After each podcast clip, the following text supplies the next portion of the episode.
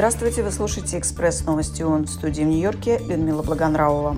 Полномасштабная военная операция Израиля в Рафахе, где укрываются более миллиона палестинцев, будет иметь страшные гуманитарные последствия, заявила в понедельник старший координатор ООН по гуманитарным вопросам в Газе Сигрид Каак.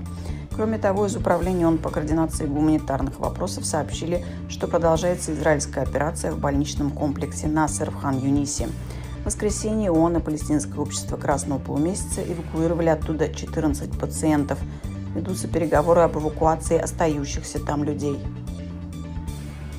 В минувшие выходные очередная волна боевых действий в прифронтовых районах Украины привела к жертвам среди мирного населения, а также к разрушению гражданской инфраструктуры. В Донецкой и Харьковской областях местные власти сообщают о многочисленных пострадавших и о повреждении жилых домов и гражданских объектов, том числе учебных и медицинских учреждений. Гуманитарные организации предоставляют материалы для экстренного ремонта. В то же время ООН в сотрудничестве с партнерами разрабатывает меры реагирования на последствия разлива нефти в Харькове после удара по нефтехранилищу 9 февраля. Верховный комиссар ООН по правам человека Фолькер Тюрк подверг критике новый законопроект Великобритании, направленный на содействие отправки просителей убежища из Соединенного Королевства в Руанду.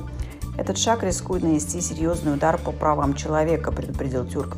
Речь идет о законопроекте, который требует признания Руанды безопасной страной с точки зрения защиты беженцев от дальнейшей высылки. Верховный комиссар призвал правительство Великобритании пересмотреть законопроект, полностью соблюдать свои обязательства по международному праву. По меньшей мере 25 миллионов человек сталкиваются с голодом в Судане, предупреждает во Всемирной продовольственной программе.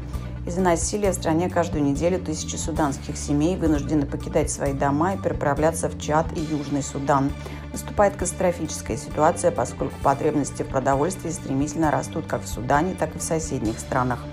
Несмотря на необходимость гуманитарной помощи, ВПП сталкивается с дефицитом финансирования. На операции в ближайшие 6 месяцев не хватает почти 300 миллионов долларов. Это были «Экспресс новости ООН». Всего вам доброго.